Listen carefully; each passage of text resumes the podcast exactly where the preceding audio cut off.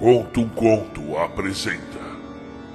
De Marcelo Fávaro A Funerária do Rock. Vídeo 8 Capítulo 16 Onde está o King?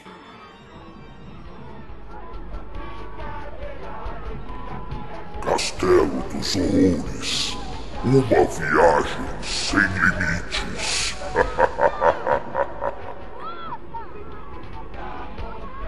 Onde está o King? Perguntou-me a Nicole naquela mesma noite no Play Center, quando saímos do Maximotion 2000. Ele ficou apavorado com Michael Jackson do thriller. Saiu correndo, respondi. Eu não falei que o Ralph morre de medo do Michael com a jaqueta vermelha? Gritou minha amiga saindo para procurá-lo. E eu juro para vocês que é a primeira e última vez que eu venho nessa tal de noite do terror, brother. Como alguém pode pagar para ficar com medo? Cara, tinha um Jason enorme com um facão enfiado na goela de uma mulher vestida de noiva. Sinistro. Cadê a Nicole e o King?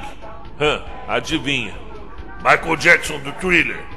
Michael Jackson do Thriller. Pô, você sabe que ele morre de medo da jaqueta vermelha, Led, seu burro.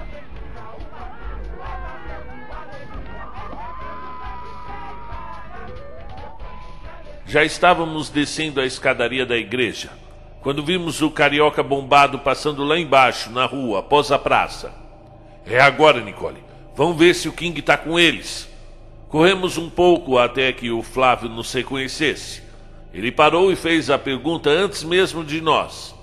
Vocês viram o Caê por aí? Aí, cara, a gente estava mesmo atrás do Ralph, o nosso colega, o Fortinho. Ah, esse aí é o King, não é? Ele estava bebendo com a gente. Saiu com o Caê da arena para comprar mais vinho e não voltaram mais. Ó, oh, se vocês zoaram meu amigo, vocês vão se fuder com a gente, hein? Avisou a Nicole. Calma aí, gótica doida. Eu tô na mesma que vocês. A gente estava dormindo fora da cidade. Eu quero ir embora. E o Caetano não aparece. Aquele tonto vai ficar aí, completou o carioca. Ih, então o colega deles também é tonto, igual ao King. Podemos ampliar a área de busca. Mas o King não tinha nada de tonto. Ele poderia muitas vezes se fazer de tonto. Vamos voltar para a arena e buscar o resto da turma, disse a Nicole. De lá procuramos os quatro. E foi o que fizemos. Caruma estava próximo ao palco dormindo encostado num poste de luz. O urubu não estava mais lá. Resolvi sair e descer até a estação de trem. Deveria ter parado em algum lugar para comer. À direita descia uma pequena viela mal iluminada. Aproximadamente na metade, uma luz alaranjada brilhava de forma bem fraca, piscando às vezes. Parecia um estabelecimento. Resolvi parar na frente. Chegando próximo à pequena portinhola, percebi um pequeno bar. Engraçado. Podemos ir à encruzilhada cem vezes e sempre terá uma portinha que você nunca viu antes. A luz pendurada na fachada denotava um lugar misterioso, esquecido pelo tempo. Entrando no lugar, uma antiga balança vermelha em cima do balcão, um baleiro amarelado e alguns salgados bolorentos na vitrine embaçada de gordura. Atrás do balcão, uma prateleira com bebidas antigas e vulgares. Um homem grande e gordo ouvia um radinho antigo à pilha. Num canto, um senhor com um boné azul de candidato a político. No outro, sentado olhando para o calendário pendurado na parede, estava o urubu, comendo um bolinho de carne verde. Amigo, coloca uma cerveja para mim, por favor, pedi, sentando-me ao lado do meu amigo. Ele mal se mexeu. O dono do bar me serviu e voltou para o seu radinho, que tocava umas músicas antigas de viola. Mas que filho da mãe! Eu pedi uma cerveja, ele me colocou uma dose de pinga com limão. E eu pedi uma Maria Mole, ele fez a mesma coisa. Só tem pinga nessa jossa. Pinga e esse bolinho atômico, não é? é, respondeu mastigando. Acharam o King? Não, ele foi abduzido, respondi. Ele vai dormir aí, decretou o urubu. Vai mesmo, eu tô caindo de sono. E aquela chata, já acalmou? A Nicole? Ah, deixa ela, urubu. Ela tá com a cabeça atrapalhada porque se apaixonou. Como é que é? O urubu colocou o copo no balcão e olhou para mim sem entender direito. Foi o que ela disse. A Nicole já é grandinha, urubu. Não adianta ficar cercando ela, não. Uma hora vai querer sair, ficar com os caras. Vi que a sua insatisfação crescia e o seu rosto ficava vermelho. Ele já se preparava para falar um monte de palavrões, quando ouvimos um trote de cavalo se aproximando pela viela escura atrás de nós. A princípio, um clarão se fez. Depois sentimos um cheiro de queimado. E logo entrou no estabelecimento um senhor negro, com a roupa de cowboy toda branca, um chapéu na cabeça, guardando na algibeira um chicote. O homem parou no meio do bar. Olhou para o atendente gordo e depois para o senhor de chapéu azul e finalmente para nós. Pediu uma dose do uísque mais antigo, do qual foi prontamente atendido com um copo de pinga com limão. E finalmente disse palavra. Eita noite boa das trevas! que bons ventos para se morrer! E completou dando uma sonora gargalhada acompanhada por um pigarro. Permanecemos quietos enquanto o ser puxava um banco para se sentar ao nosso lado. Os meninos já aprovaram o conhaque envelhecido desse bar? Não? Deveriam. Ficamos olhando para o vaqueiro, que tomava sua pinga rapidamente, já pedindo outra. São assassinos psicóticos! gritou, nos fazendo pular da cadeira. Limpou a boca com a manga da camisa. Virou para nós e repetiu: Assassinos psicóticos! Quem? Eu perguntei. Eles, esses loucos que vieram para cá. E todo mundo tem isso agora. Tá em todo lugar, respondeu o urubu. Mas aqui é diferente. Devolveu o vaqueiro puxando o fumo do paletó para enrolar na palha. Esses psicóticos vão acabar com esse lugar. E então cuidado, hein, tiozinho, respondi. Eu não tenho medo disso, não. Falou enquanto puxava o paletó para trás, deixando aparecer um cabo de revólver. Eu já vivi muito. E o trato que eu fiz há muito tempo vem me protegendo. E outra, eu não sou o tipo de gente que eles procuram. Conta aí então, tio. Que trato foi esse? Perguntei zoando. Menino, você é jovem demais para entender essas coisas. Falou o vaqueiro rindo e olhando para o dono do bar que tratou de grudar ainda mais seu ouvido no radinho. O velho do boné apressou-se em pegar sua bengala, sair do bar e sumir na escuridão enquanto o vaqueiro acendia o fumo. Eles chegaram há uns anos. Parece que são muitos. No começo ninguém deu bola. Eu não sei bem como funcionam as coisas, mas segundo o que dizem, meninos como vocês simplesmente evaporam. Após alguns dias, aparece a família desesperada. A polícia faz umas voltas, anota os dados, promete respostas, e quando os pais vão embora, tudo volta ao normal. Toda a conversa tinha conotações sombrias, com aspectos proibidos, e o tom de voz do velho era meio comedido. Olhava a todo momento para o atendente, que insistia em mostrar-se cada vez mais interessado no seu radinho do que na nossa conversa. Essa é uma cidade muito boa, viu, meninos? Muita coisa boa aconteceu aqui, disse o homem. Mas tomem cuidado. Às vezes a gente sai de casa com vontade de se divertir e não volta nunca mais. Nós somos lá de São Paulo, tio. Se a gente não morreu lá, Vive em qualquer lugar, eu respondi. Será mesmo? Menino, olha aqui bem para minha cara. Veja essas rugas no meu rosto velho. Trabalhei na terra por muito tempo. Vi coisas que te fariam nunca mais dormir.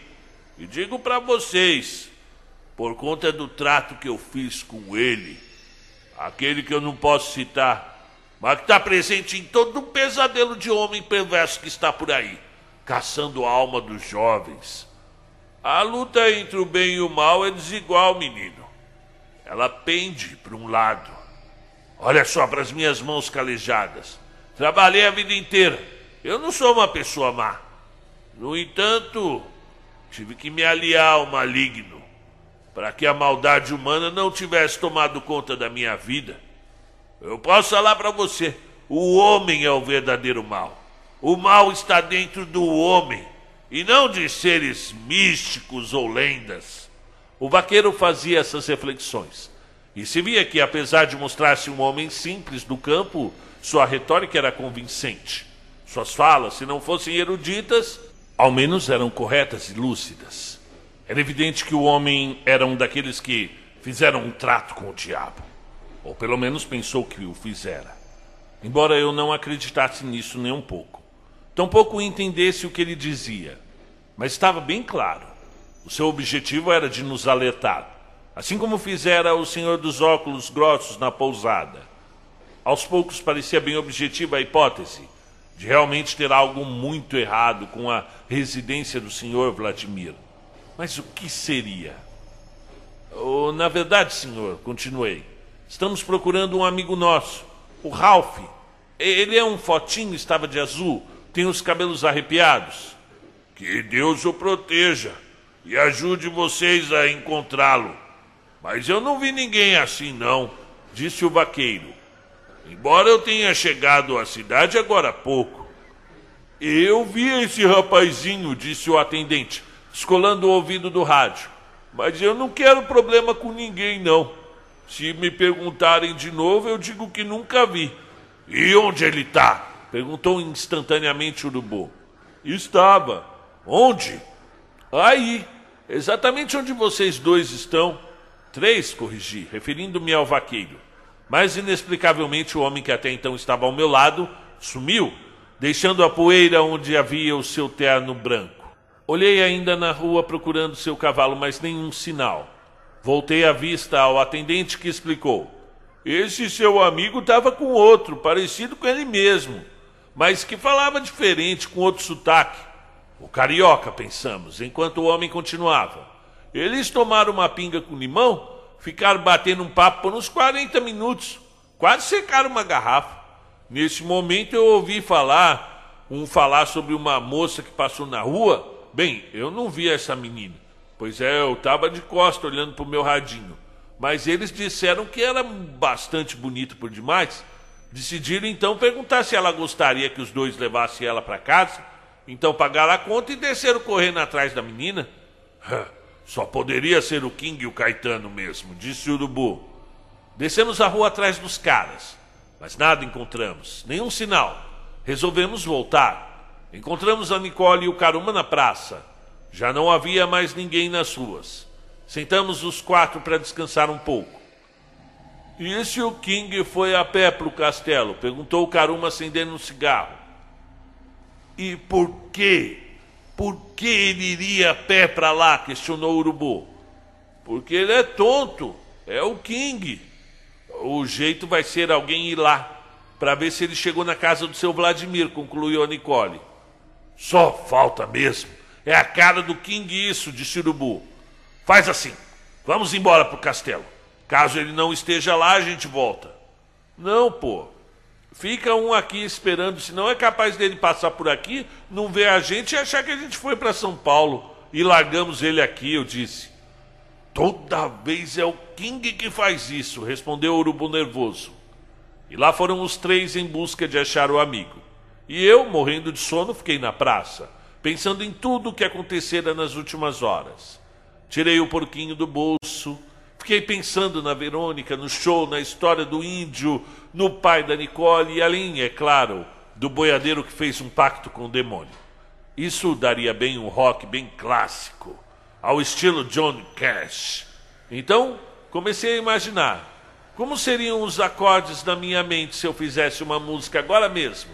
Quando a cena, bem, uma cena muito insólita me passou às vistas. Capítulo 18 encrenca. É difícil imaginar, mas bem à minha frente, quase de maneira desgovernada, aos berros, passou-me a toda velocidade o King e o Caetano, em uma bicicleta amarela com dois lugares, sendo perseguidos de perto por um furgão preto. Os dois pareciam bem encrencados, pois suas fisionomias eram de extremo pavor. Levantei-me e saí correndo atrás da comitiva. Detive-me apenas quando não mais os enxerguei pois sumiram nas brumas da cidade. Que merda foi essa? gritei desesperado. E agora? Como é que eu vou conseguir falar com o resto da turma? Pro inferno, o jeito era seguir pro castelo. Com o Caronte, tínhamos mais chance de achar o furgão. Deve ser uns sete quilômetros no escuro, estrada de terra, no meio do nada. Tomara que nenhuma onça me encontre, ou sei lá, eu não entendo nada da fauna mineira. Atravessei a praça novamente, indo em direção ao antigo portal da cidade, por onde os viajantes chegavam antes da inauguração da estrada federal. Tudo ainda parecia estranho na cidade da montanha. As encostas gigantescas faziam sombras que pareciam monstros que eu desenhava para fanzine. Adentrei na velha estradinha abandonada que levava ao castelo. E antes mesmo de entrar na primeira curva, um cão de rua saiu do meio da mata, quase me matando de susto. Uh, Jesus! Uh, fora, Totó! Show! Na seta, o vira-latas pensou que eu estivesse brincando com ele. Logo se animou a descer a montanha comigo. Coitado, pensei. Vai voltar logo, logo. Eu estava bêbado, cansado, com sono e com fome. Logo percebi, pois, olhando para trás, que meus passos pela estradinha faziam um zigue-zague bem engraçado. Que merda! É por isso que eu não gosto de coisas que saem da minha rotina. Toda vez que o urubu inventa algo novo, eu termino assim, sozinho, com sono e quebrado. Bem, sozinho não, pois tem esse cachorro sarnento aqui comigo. Eu não marquei bem o tempo, mas já deveria ter amanhecido. Eu não aguentava mais andar e o cão junto comigo. O estranho e vocês não vão acreditar nisso. É que, ao lado da estradinha de terra e o rio que cortava a cidade descendo, descia também um par de trilhos muito antigo, indicando que em alguma época muito longínqua algum trem passara por ali. Deveria ter muito tempo, pois o trilho vinha em péssimas condições, e em muitos pontos sequer continuavam os dois, e por trechos apenas inexistiam. No entanto, para minha profunda surpresa, enquanto o adentrava na parte mais obscura da estradinha, comecei a ouvir coisas muito estranhas também.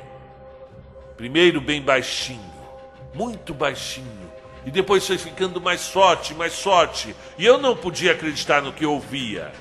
Era o barulho de um trem subindo a montanha, vindo de longe, vindo de dentro do vale.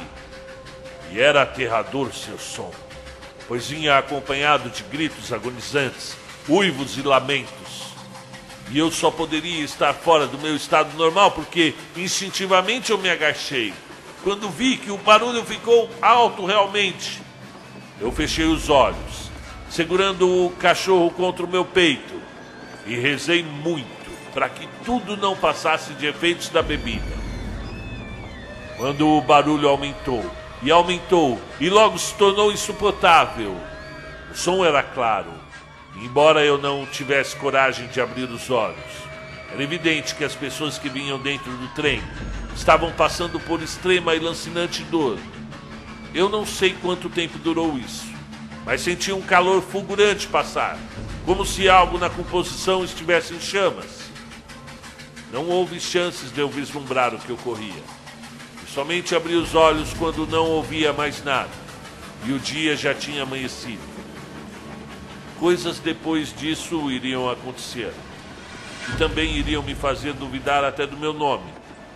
Mas essa sensação que eu tive vai ficar marcada, pois até hoje eu tenho medo de locomotivas, principalmente a vapor. Chegou um momento da caminhada, aquele em que a vegetação se mostrava fechada por completo que o cachorro começou a latir muito e parecia amedrontado diante de algo que efetivamente eu não enxergava. Pode parecer estranho, mas eu senti uma presença, como alguém que me observasse. O cão começou a ganir em espasmos de medo. Eu mantive os passos, apesar de compartilhar o pânico com o pobre animalzinho. As árvores começaram a balançar bastante, apesar do pouco vento e a completa ausência de sons me fez tremer diante da escura estrada nebulosa. E naquele momento, o cachorro parou e não mais deu passo à frente. Ainda o chamei, já que nesse ponto eu precisava da sua presença. Mas o animal latiu um pouco e tocou de volta para a estrada, como se estivesse fugindo de um predador. Horas, e agora? Porra, o urubu é foda, o King é foda, todo mundo é foda. Disse que iria voltar e nada. Nunca mais entro no Caronte Negra sem ter certeza para onde vamos.